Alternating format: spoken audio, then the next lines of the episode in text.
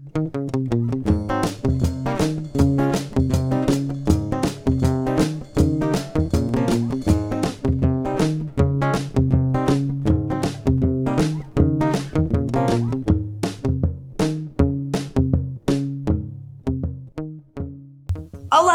sejam bem-vindos a mais um episódio do podcast Simplifica.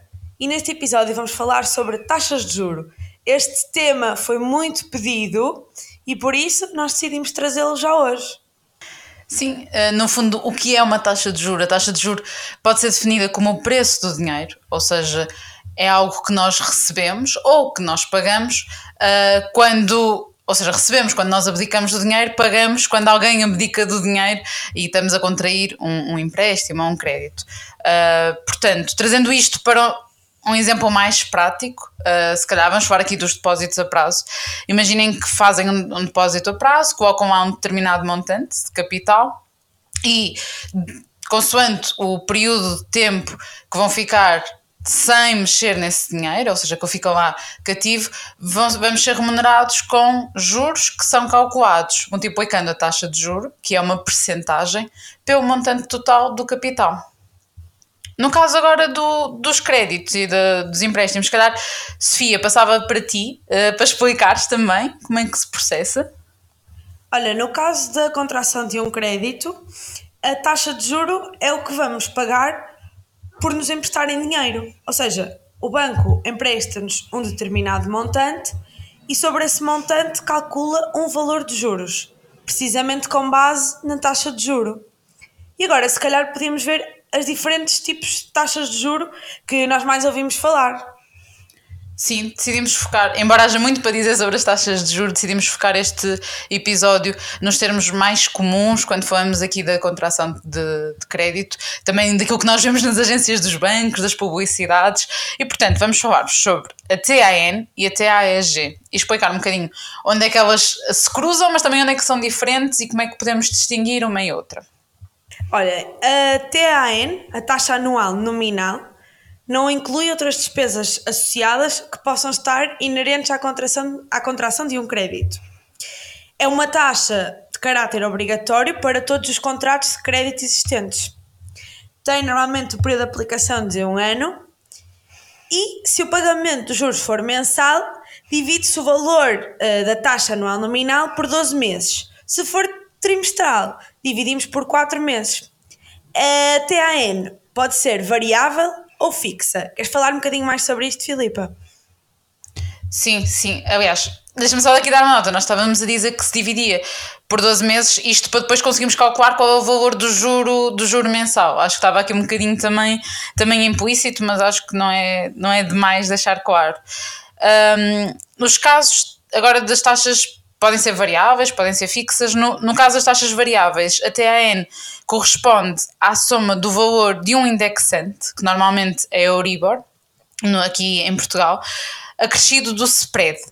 E então, o que é Euribor? Euribor é nada mais nada menos do que uma taxa de referência que resulta da média de várias taxas praticadas em empréstimos interbancários em euros, ou seja, quando os bancos emprestam dinheiro entre eles uh, na divisa no euro. Olha, uh, a, a Euribor foi. Muitas pessoas pediram para falarmos sobre, sobre a Euribor e por isso é que nós também quisemos fazer referência à Euribor neste episódio, porque achamos que também fazia, fazia todo sentido. Mas, mas continua, Filipe.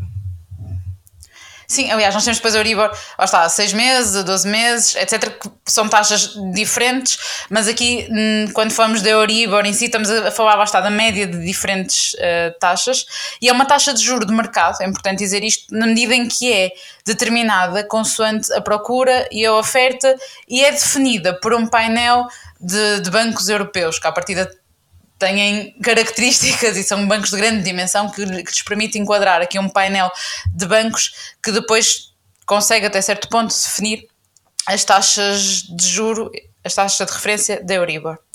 Quando falamos de empréstimos interbancários em outras moedas, ou seja, se vocês forem contrair um crédito sem ser em euros, provavelmente vão ouvir falar da Euribor, uh, se contraírem em dólares, que é basicamente similar à Euribor, mas para outras moedas. Quanto à Euribor, ela está diretamente relacionada com as políticas económicas da União Europeia, definidas pelo Banco Central Europeu. E num cenário de crise, o Banco Central Europeu, conhecido por BCE, tende a criar medidas que dinamizem a economia, baixando as taxas de juro e facilitando precisamente o acesso ao crédito bancário. Nós também. E aliás, Diz-me, diz-me. se me permite só aqui acrescentar, nós na inflação tínhamos falado que quando estamos perante grandes eh, taxas de inflação elevadas, a tendência é subir os juros, precisamente para não estimular eh, o, o consumo. Quando estamos em períodos de recessão, como foi aqui o caso da crise de 2008, é, aquilo que estavas a dizer precisamente é que se faz o inverso, ou seja, baixa-se as taxas de juro para aumentar também o consumo e dinamizar mais a economia. Claro, faz todo o sentido para que as pessoas possam ter mais acesso ao crédito para poderem comprar uma casa, um carro, o que seja. Portanto, faz sentido que aqui se baixem as taxas de juro. Por sua vez, como nós também já referimos, hum, o spread é uma percentagem que os bancos comerciais cobram para além das taxas de referência e pode ser explicada como a margem de lucro que o banco tem. Pronto, e agora que já explicamos a taxa variável, lá está, que é o indexante mais o spread, a taxa fixa significa que, que não vai variar, ou seja, enquanto que a outra, se o indexante, se a Euribor subir, a nossa prestação do, do empréstimo também sobe.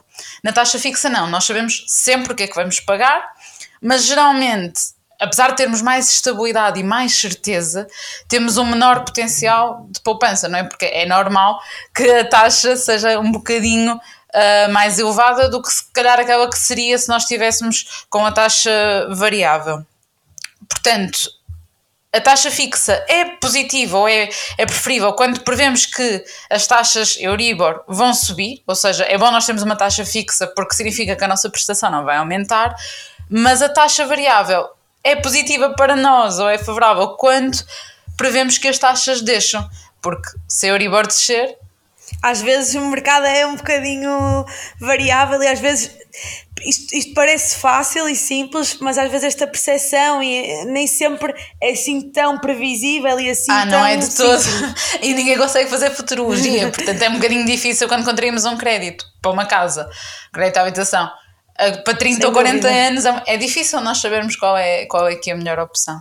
Sim, é muito difícil, é muito difícil e nós estamos num momento muito importante e por isso é que este tema também nos pareceu tão importante. Se calhar agora podemos falar um bocadinho da TAEG, Sim. que é a taxa anual de encargos efetiva global. Ou seja, a TAEG representa o custo total do empréstimo para o consumidor, já considerando os custos associados aos juros, impostos, comissões, comissões de manutenção da conta bancária, seguros obrigatórios para pedidos de crédito e outras despesas que possam estar inerentes ao empréstimo.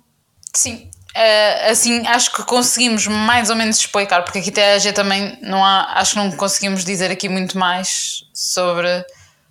Sim, é a taxa anual efetiva global, no fundo o próprio nome diz tudo, é o custo total do empréstimo. Exatamente. E por hoje, acho que explicamos aqueles que eram os dois grandes conceitos que os queríamos trazer, de TAN e TAEG.